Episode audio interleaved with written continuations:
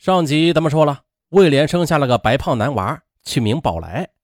但是这宝来却一丁点儿也不像他爸。左邻右舍对这个孩子也是各种的猜测，风言风语很快的就飘到了吴小斌耳朵里了。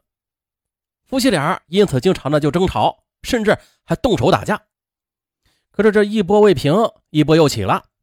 二零一六年的年底，吴家老家的三间平房拆迁了。八点五万元的拆迁款打到吴小斌的卡上，银行卡归魏莲保管。二哥却几次啊要求魏莲把拆迁款交出来，理由是兄弟姐妹都得有份可是魏莲没理他，是吧？啊，没结婚的时候就说了，这房款要归吴小斌所有的。二哥呢，则当着兄弟姐姐的面是这么说的，说他对老五这么苛刻，这钱还不知道能不能用在老五身上呢。得请个律师跟他打官司，直到案发的二哥都没有去找律师来打官司。可是这事儿啊，却成了魏莲心里的一根刺。她曾经质问过丈夫：“我问你，你二哥要请律师跟咱打官司，你为什么明明知道却不跟我说呀？”吴小斌听后却回他说：“你近视心眼儿，整天在这瞎寻思吧你。”魏莲想着自己跟了他这么多年。似乎都没有被他当做是一家人，于是就很气愤。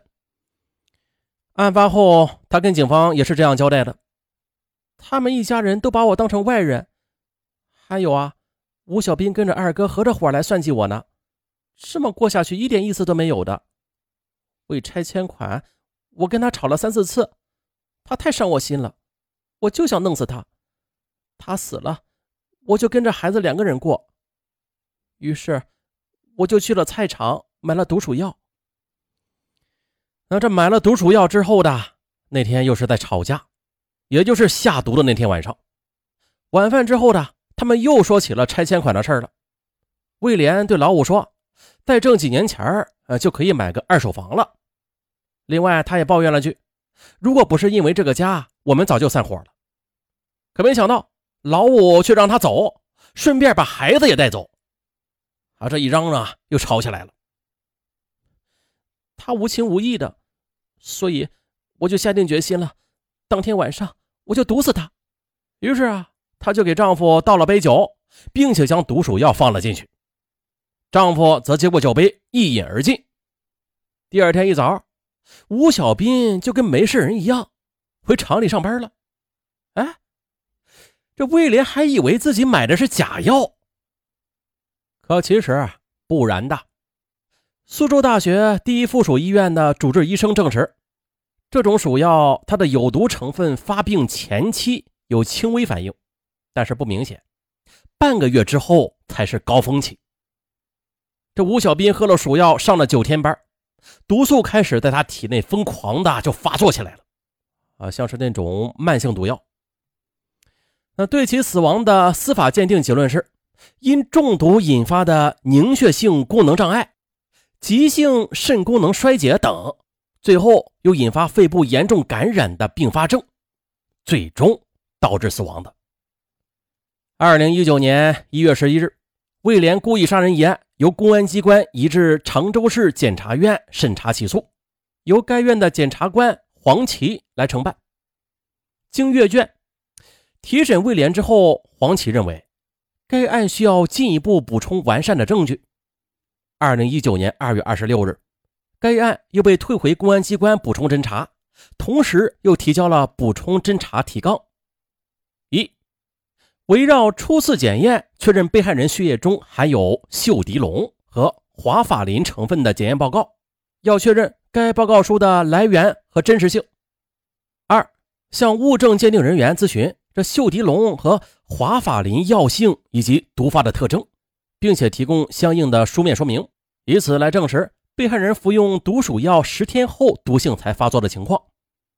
三，对被害人与宝来做亲子鉴定，以证实魏莲交代他死了，我就跟孩子两个人过的杀人动机的起源。二零一九年三月十八日，公安机关补充侦查终结了。再次移送常州市检察院审查起诉。法医学的鉴定结论是：吴小斌他不是宝来的生物学父亲，由此的五岁的宝来就成了失忆儿童了。黄琦在提审魏莲时，就宝来的安置问题耐心的与其沟通。说起孩子，魏莲痛哭不止，坚决表示不愿意将孩子送他人收养的。黄琦检察官立刻的与宝来住所地的武进区检察院未成年人检察部副主任许留琴取得联系了。啊，了解宝来的现状，说这五岁的宝来在幼儿园上中班，居住在魏莲朋友家。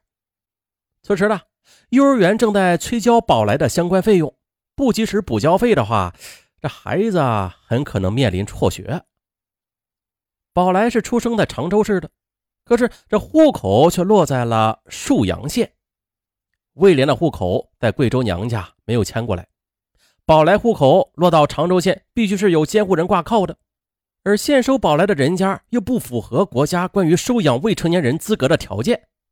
如果把宝来送至户籍地，那就意味着他将离开熟悉的环境，对他的成长极其不利。于是，这许留琴在第一时间与派出所、民政局以及福利院去沟通协商，由武进区检察院牵头，又召开了相关部门的联席会议。公安机关、民政部门等十几位代表出席，最终达成共识了，说啊，由武进区民政局下属的福利院去收养宝来。同时，许留琴与幼儿园沟通之后，宝来上学的费用全免。许留琴还经常的电话联系福利院，了解宝来的近况。那得知宝来换了陌生的环境，变得沉默寡言、吃不下饭、又不合群等等，许留琴也是急在心里的。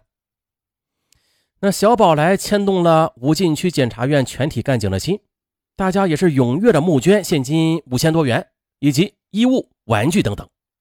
检察官还请来了心理咨询师为宝来做心理辅导，打开了他那封闭而幼小的心灵。宝来终于笑了。二零一九年四月十六日，常州市检察院将魏莲故意杀人一案起诉至常州市中级法院。六月二十七日。法院公开审理此案，法庭上，被告人魏莲对犯罪事实供认不讳，悔恨不已。当得知他的孩子宝来已经安顿在了福利院时，他衷心的向检察官深深的鞠躬致谢。啊，一起因为家庭矛盾引发的杀夫案，咱们作为旁观者来看，啊，值吗？不值，确实的不值。作为当事人的话，更不值，并且还后悔。啊，这后悔药多少钱一粒啊？不知道，没见过。不过这后悔药即便有的话，那在本案中的魏莲，他在没有犯罪之前拼命争取的那些钱财，他呀也买不起的。啊，就是后悔药没有，即便有，他家也买不起。啊，只有到监狱里边啊，去慢慢的分期付款，去购买后悔药吧。好了，本案就到这儿，咱们下期再见。